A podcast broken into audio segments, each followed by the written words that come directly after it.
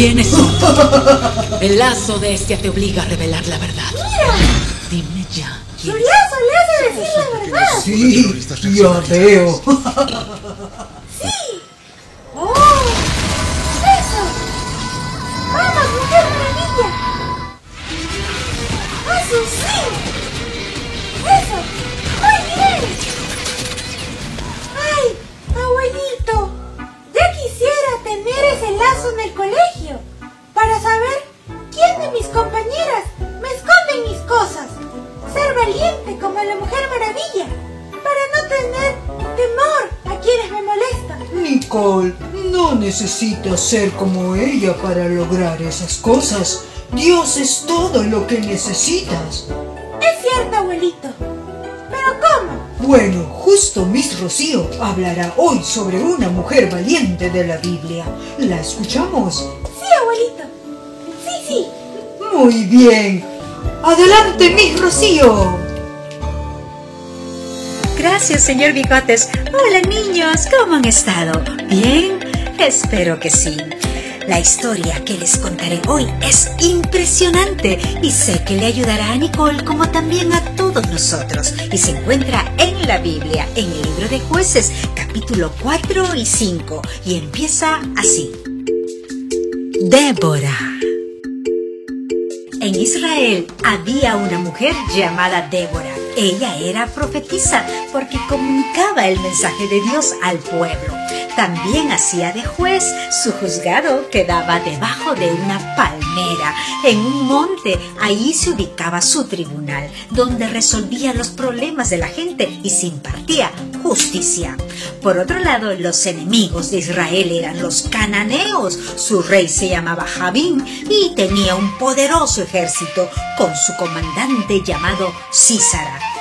Ellos tenían 900 carros de hierro, mientras que los israelitas solo tenían soldados a pie y su comandante se llamaba Barak. Un día, Débora llamó al comandante Barak para darle un mensaje de parte de Dios. Y era, Barak, Dios te ordena que reúnas en el monte Tabor a diez mil guerreros de las tribus de Neftalí y Zabulón, y yo haré que el comandante Císara y su ejército vayan al río Sison junto con sus guerreros, y ahí pelearán, y yo te daré la victoria. Entonces Barak, como todo comandante que conoce de guerras y seguramente se dio cuenta que los hombres israelitas no eran tan guerreros como el ejército del comandante Císara y que esa batalla la perderían. Entonces le dijo a Débora, Débora, yo iré, pero solo si tú vienes conmigo. Y Débora dijo, muy bien, yo iré. Está bien, te acompañaré, vamos juntos. Pero tú no tendrás la gloria en esta batalla, sino la tendrá una mujer que dará la victoria sobre el comandante Císara. Y así fue, se prepararon todos para la batalla y en el día de la batalla, reunidos tanto los diez mil israelitas y el poderoso ejército de Císara, estaban listos para pelear. Débora alentando a Barak y a sus hombres para la guerra, dijo, ¡Prepárate! Hoy es el día que el Señor te dará la victoria sobre Císara, porque el Señor marcha delante de ti. Así que Barak también gritó a todos sus hombres, Jehová, Dios de Israel, va con nosotros a pelear. ¡Yeah! ¡Yeah! Así que Barak con sus diez mil guerreros bajaron del monte Tabor con valentía hacia el río Sison a pelear contra el ejército de Císara como nunca los israelitas con toda su furia atacaron y desde el cielo Dios envió estruendos, lluvias y mojaron el suelo y los carros de guerra quedaron atascados en el barro. Y Dios además llenó de pánico y de miedo a todo el ejército enemigo. De repente el comandante Císara saltó de su carro, de su carro de guerra y huyó a pie. Se fue el comandante Císara, se escapó. Pero Barak y sus soldados seguían atacando hasta que ninguno quede con vida. Cerca del lugar de la batalla Císara seguía escapando y vio una carpa. Era de una mujer llamada Jael. Apenas que esta mujer vio al comandante Císara, fue a su encuentro y le dijo, Comandante Císara, comandante Císara, soy Jael, entre a mi carpa, no tenga miedo, no hay ningún soldado israelita, venga. Y el comandante entró y le dijo, Mujer, ah, ah, ay mujer, eh, hay demasiado corrido, dame un poco de agua, por favor, dame agua, dame agua, tengo sed.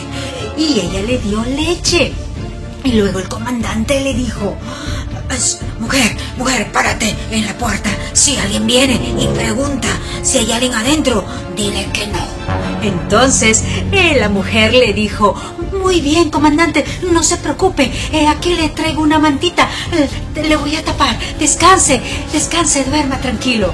Y el comandante, después de tanto correr, se quedó dormido, se quedó y cuando Jael vio que ya estaba dormido, se acercó muy despacio al comandante con una estaca en su mano y lo mató. Mientras que Barak y sus hombres seguían buscando a Císara para ver por dónde se había ido y llegaron a la carpa de esta mujer y ella apenas que vio a Barak y a sus hombres salió a su encuentro y le dijo, ven, ven, te mostraré, te mostraré al hombre que buscas. Y lo hizo pasar a la carpa y entraron y vieron a Císara muerto. Y así se cumplió la profecía de Débora. Tanto Barak y su ejército vieron la victoria de Dios que dio Dios a Israel. Luego Débora y Barak entonaron un cántico de victoria. A partir de ese entonces, Israel se hizo cada vez más fuerte y tuvieron 40 años de paz.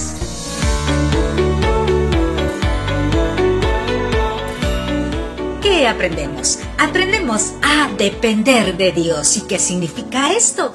Así como ustedes niños que dependen de sus padres, porque cuando tienen hambre, sus padres le dan de comer, cuando tienen miedo, les protegen, cuando están tristes, los aman, los abrazan, los cuidan. Así Débora dependió de Dios, porque sabía que Dios los protegería y les daría la victoria. En cambio, Barak dependió de él, de sí mismo, de su ejército, de sus pocas fuerzas que tenían. Por eso dudó que ganarían la batalla.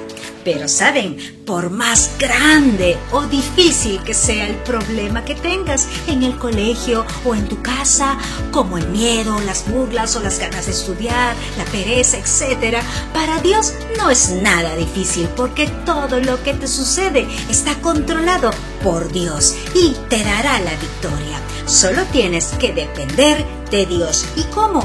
Orando, contándole a Dios todo tu problema y confiando en sus promesas que te dejó en la Biblia. Y son muchísimas. Por ejemplo, una de ellas está en Zacarías 4:6 y dice, no es por el poder ni por la fuerza, sino por mi espíritu, dice el Señor de los ejércitos celestiales. Así es, chicos, no dependas de ti si eres pequeño, con poca fuerza u otra debilidad. Dios quiere que dependas de Él, darte la victoria en cada problema que tengas. Dios es todo lo que necesitas para enfrentar cualquier cosa difícil. Papás y mamás, que sus hijos desde muy pequeñitos aprendan a reconocer el poder de Dios a través de su dependencia en Él. Si les gustó este video, regálanos un like, compártelo, escríbenos algún comentario y suscríbete para más videos de Club 252. Hasta la próxima.